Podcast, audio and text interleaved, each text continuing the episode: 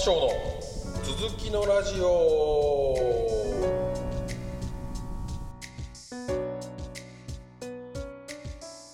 はいということで始まりました。浜翔の続きのラジオ。このポッドキャストは40代のおじさんである私浜翔が日々思うことやどうでもいい素人の話を、えー、語っていくマジクソつまらない番組です。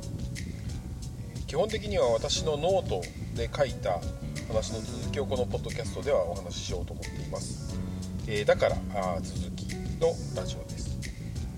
えー、詳しくはですね、えー、検索で、え note NOTE、えそれにスペース、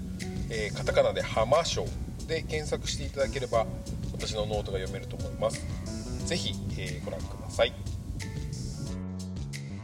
さて2022年6月10日金曜日です。皆様、いかがお過ごしでしょうか？えー、すいません。更新が滞っちゃいましたね。えー、もう6月に入っちゃいました。えー、前回までは、え、結構私の声が変で、思いっきり鼻声になっていたと思うんですが、え、もうそれも完全に治りまして、まあそれが感知するくらいまで間が空いてしまいました。え、すいません。えー、更新頻度もうちょっと上げたいなと思っています。さて、えー、福岡はもう梅雨に入ろうとしてますね。えー、まあ、ジメジメした天気が、まあ、何日かあって、梅雨の足音がいよいよ近づいてきたなという感じですね。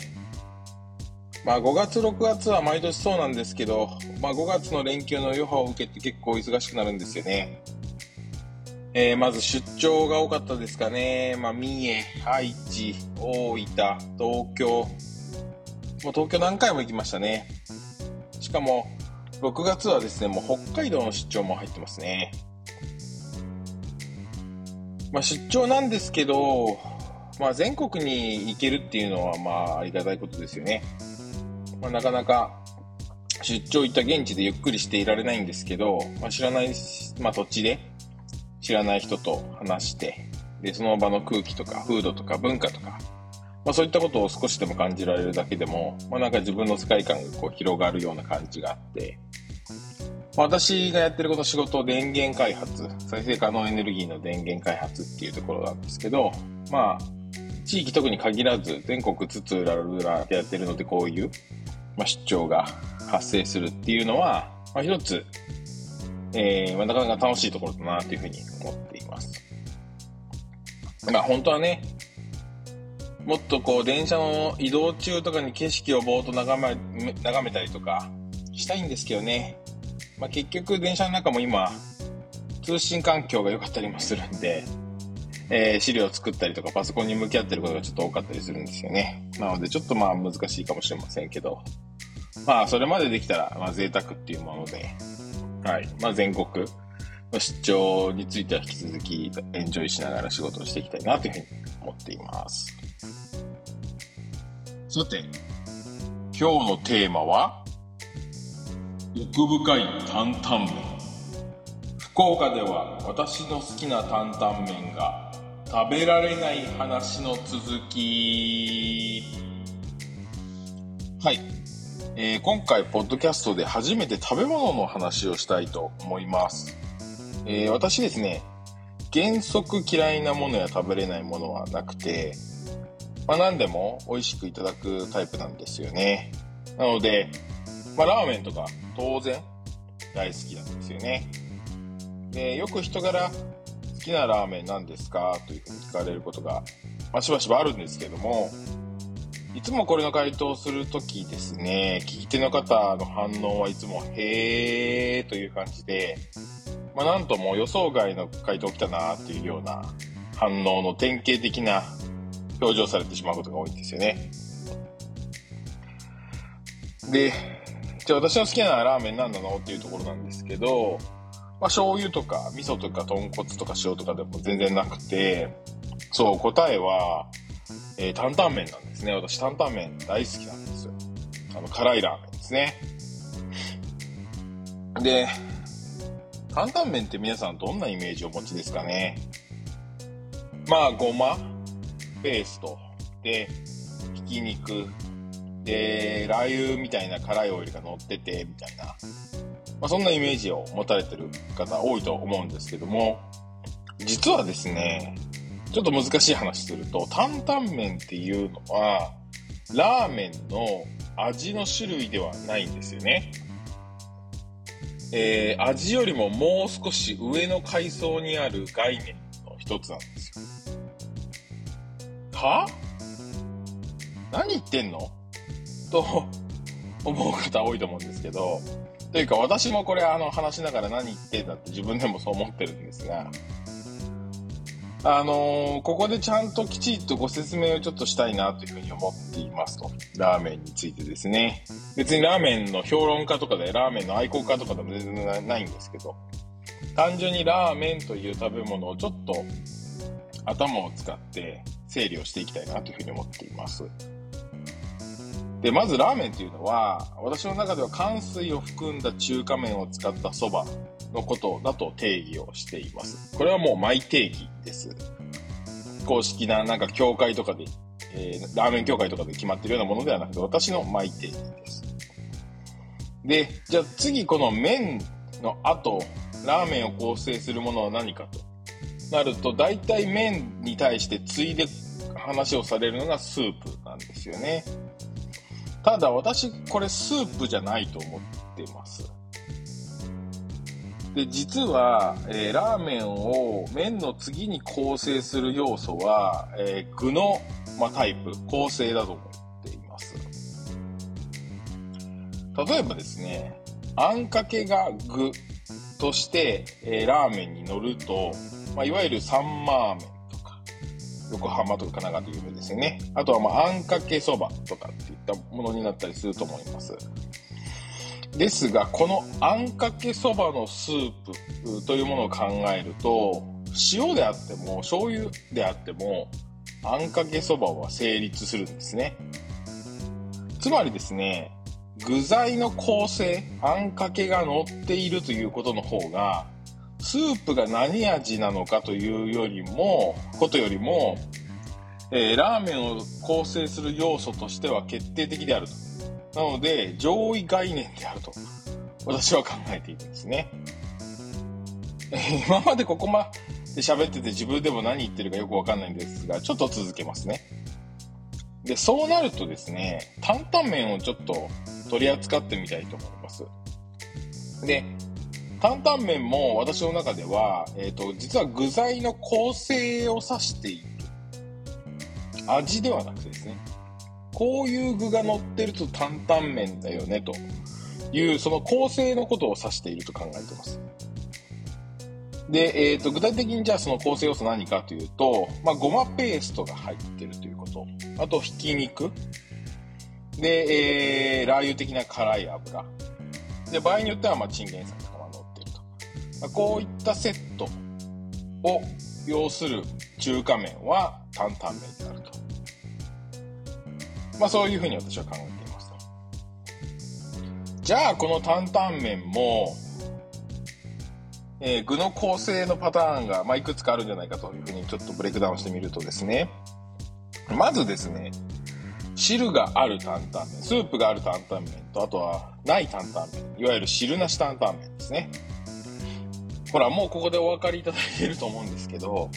スープがあろうがなかろうが担々麺が成立してるんですね。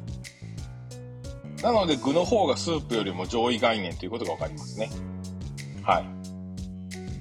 はいはい、うるさいよと。何言ってんだと、もう思いますが、さらにさらに続けますね。で、汁なし担々麺っていうのは、ここ最近といっても、まあ20年ぐらいですかね。結構、こう、著名になってきてるような気がしています。今は広島で結構流行ってるんじゃないかなと思いますが、まあ、スープはなくてですね。で、スープで割られるはずだったそのタレですね。と、ひき肉と辛いオイルとごまペーストがまあ麺に直接乗っているという麺です。で、汁なし担々麺はまあ多少のオプションの有無、例えば花山椒、まあ、ホアジャオと言われるような山椒が乗っているかどうかっていうようなあバリエーションはあまあるものの、まあ、基本的にはごまペーストと、辛いオイルとこのタレの配合比率が変わることで、えー、それぞれのお,、まあ、お店提供するお店のお、まあ、種類味が変わってくるかなというふうに思っています。で次普通の担々麺ですね。いわゆる汁ありの担々麺。でやっぱ汁ありというくらいなんでスープ。があまあ入るわけですね。構成要素として。で、えー、ここでですねその私が知る限り一般的な担々麺のイメージって醤油スープ。醤油味の担々麺なんじゃないかなというふうに思うんですね。で特にその醤油でも、まあ、鶏ガラの醤油が多いような気がしています。まあ、高級中華とか中華料理屋さんの出す担々麺は基本的に鶏ガラがまあ多いかなと思っています。まあもしかするとあの鶏ガラスープとかも、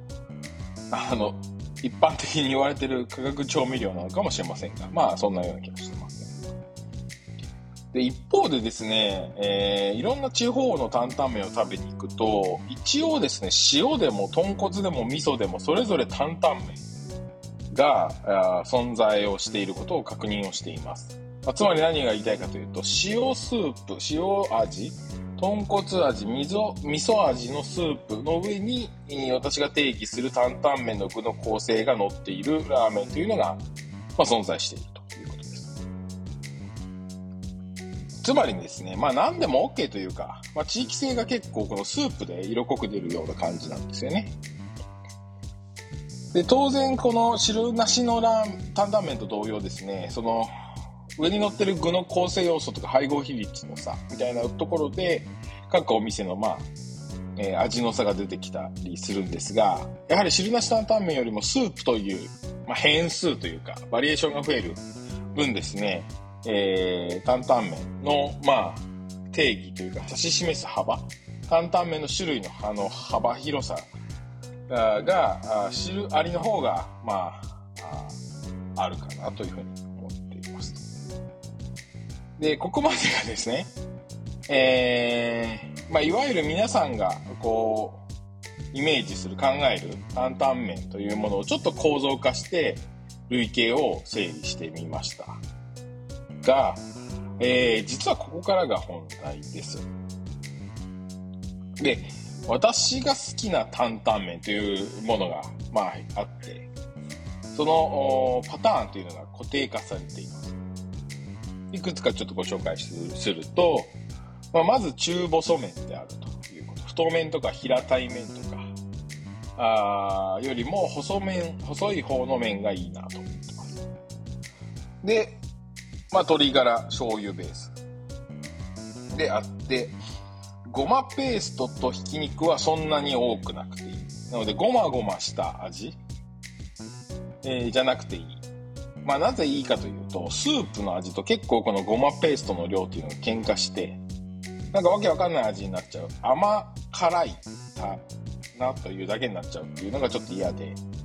まあ、スープの味もちゃんと堪能したいので、ごまペーストはそんなに多く入ってなくていいかなと思う。で、辛いラーメンが好きなので、辛オイルは多めがいいなと思うのと、あとは、まあ、チンゲン菜乗ってるといいなとか、あとチャーシューが入ってるといいなとか、あとは、まあ、あの、おしゃれに柚子とか入ってれば理想だなと思っています。で、実際にこの私の理想の一杯を提供していただく、いただけるお店も、あの、リアルにあってですね。ま、東京メトロ銀座線とか、あと南北線のため池山王の駅から徒歩1分ぐらいのところにある、だんだん麺はしごというお店がマイフェイバリットというか、ベスト担々麺屋さんなんですが、実は私ですね、ご存知の通り今、福岡県福岡市に住んでいるので、この理想の担々麺を食べられない環境にあるんですね。で、福岡でいくつか担々麺を食べに行ってるんですけど、まあ、結構、なんか理想の一杯にたどり着くのが至難の技というか、未だにできていません。というのも、まあ、福岡の担々麺は基本的に豚骨ベースなので、えー、鶏ガラ醤油スープの担々麺に、まあ、出会うことがまず一苦労というところですね。で、しかも、やっとこう鶏ガラ醤油スープの担々麺に福岡で出会えたと思ったら先ほど言ったようにごまペーストが結構多め。えー、で、味がちょっとわか、わけわかんなくなっちゃってるような状況の担々麺がいくつかちょっとあって、実は私担々麺迷子に福岡でなっています。で、しかもですね、実際にお店に入ってみないと、そのメニューとかに書かれてる担々麺が豚骨ベースかどうかっていうのがちょっとわからないので、結構調査して分別するというか、仕分けするのに時間がかかっちゃっているような状態ですね。なので、ぜひですね、このポッドキャストのリスナーの方で、福岡で私が理想とするような美味しい担々麺のお店をご存知の方がいたら、ぜひぜひご紹介いただきたいと思ってますので、私とのツイッターの DM、アットマーク、浜田昌司なので、HAMADASHOJI までですね、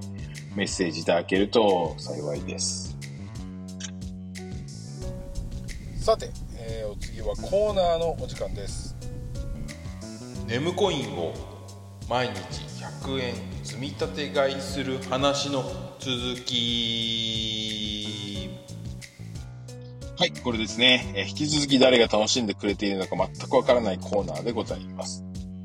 えー、今のところ投資はなくて投機のコーナーですと。これも前回同じことを読み上げましたと。さて、えー、前回のポッドキャストでは投資額1400円に対して、えー、価値が1301円という残念なあ結果でしたと。で、そこから3週間ぐらいですね、2100円さらに、えー、買い増しました。なので、総投資額は3500円になります。で、その結果をお伝えしたいと思います。総投資額3500円に対して、現在価値は2981円はい。あもう引き続き価値が大暴落しております。なんかですね、なんか見てるとネムコインの単価がこう5円から7円の間をこう行ったり来たり日々してるんですよね。で、元々のその値付けというか単価が低いので、まあ、ちょっと値が下がると、もう、もう数十パーセント損が出ちゃうみたいな状態にあって、まあもうこんなの追っかけてるとしょうがないから、今はもうコツコツコツコツ入れていこうかなというふうに思っています。もう、1年ぐらい、2年ぐらいのスパンで見て、まあ、これが単価20円とかもしなったら、まあ、一発で取り返せるというところだと思うので、はい。ちょっとしばらく気にせず引き続きやっていきたいと思っています。ということで、次回はどうなっているでしょうか。えー、投資金額に対しての総資産価値、えー、どういう価格になっているか私も楽しみです。えー、ご期待いただければと思います。はい。ということで、そろそろ終わりの時間となってまいりました。浜章の続きのラジオ。えー、今回は4回目の配信でした。ということで、前回から間が空いてしまったので、なんかちょっとうまくいかなかった感覚が未だにあるんですけれども、いかがでしたでしょうか。えー、福岡担々麺問題。えー、結構私の人生にとっては、えー、大きなインパクトというか、深刻な問題なので、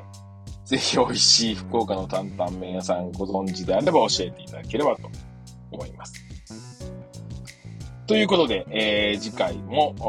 このクソつまらない続きのラジオをお聴きいただけると幸いです。ではまた次回の配信でお会いしましょう。さよなら。